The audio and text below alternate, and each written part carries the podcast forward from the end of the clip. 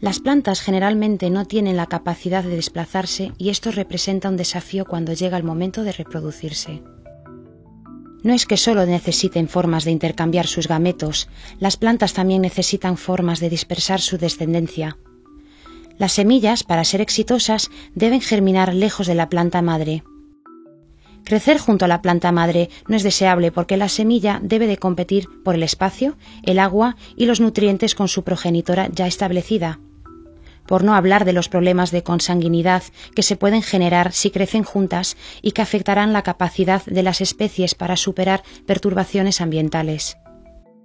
Para dispersar la descendencia lejos de las madres, muchas plantas producen frutos carnosos con semillas en su interior, que son dispersados por un grupo de animales especializados, los dispersores de semillas.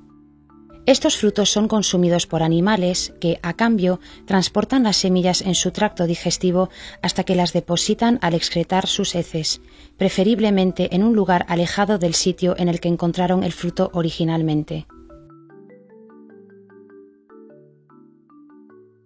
Dependiendo de las características del animal y de su comportamiento de forrajeo, los dispersores seleccionarán frutos más o menos grandes y los dispersarán a distancias más o menos alejadas de la planta madre.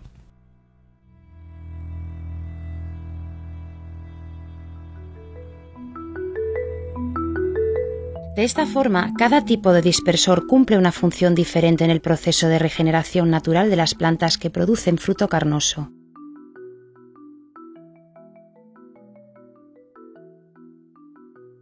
Unos harán dispersión a pequeñas distancias, otros a distancias medias y otros a grandes distancias.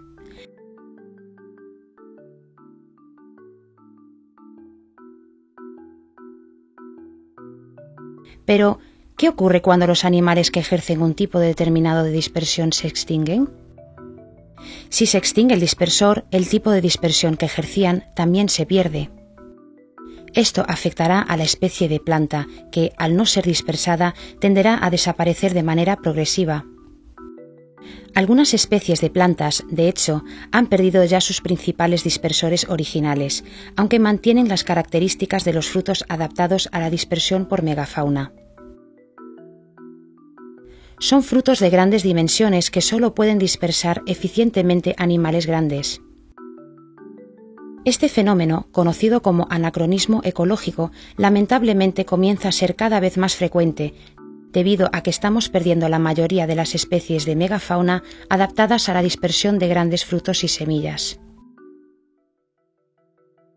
Muchos de estos anacronismos ecológicos que habían diversificado su espectro de dispersores de semillas, en la actualidad mantienen una tasa de dispersión relictual por organismos más pequeños en muchos casos no demasiado adecuada, pero suficiente para persistir mucho tiempo después de que su mejor dispersor original se haya perdido.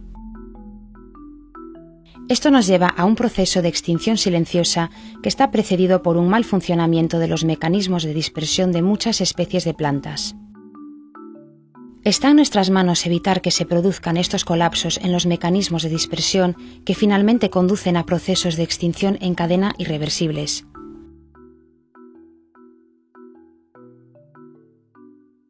Para ello, debemos de favorecer el mantenimiento de ecosistemas biodiversos que promueven la heterogeneidad en los mecanismos reproductivos de los seres vivos.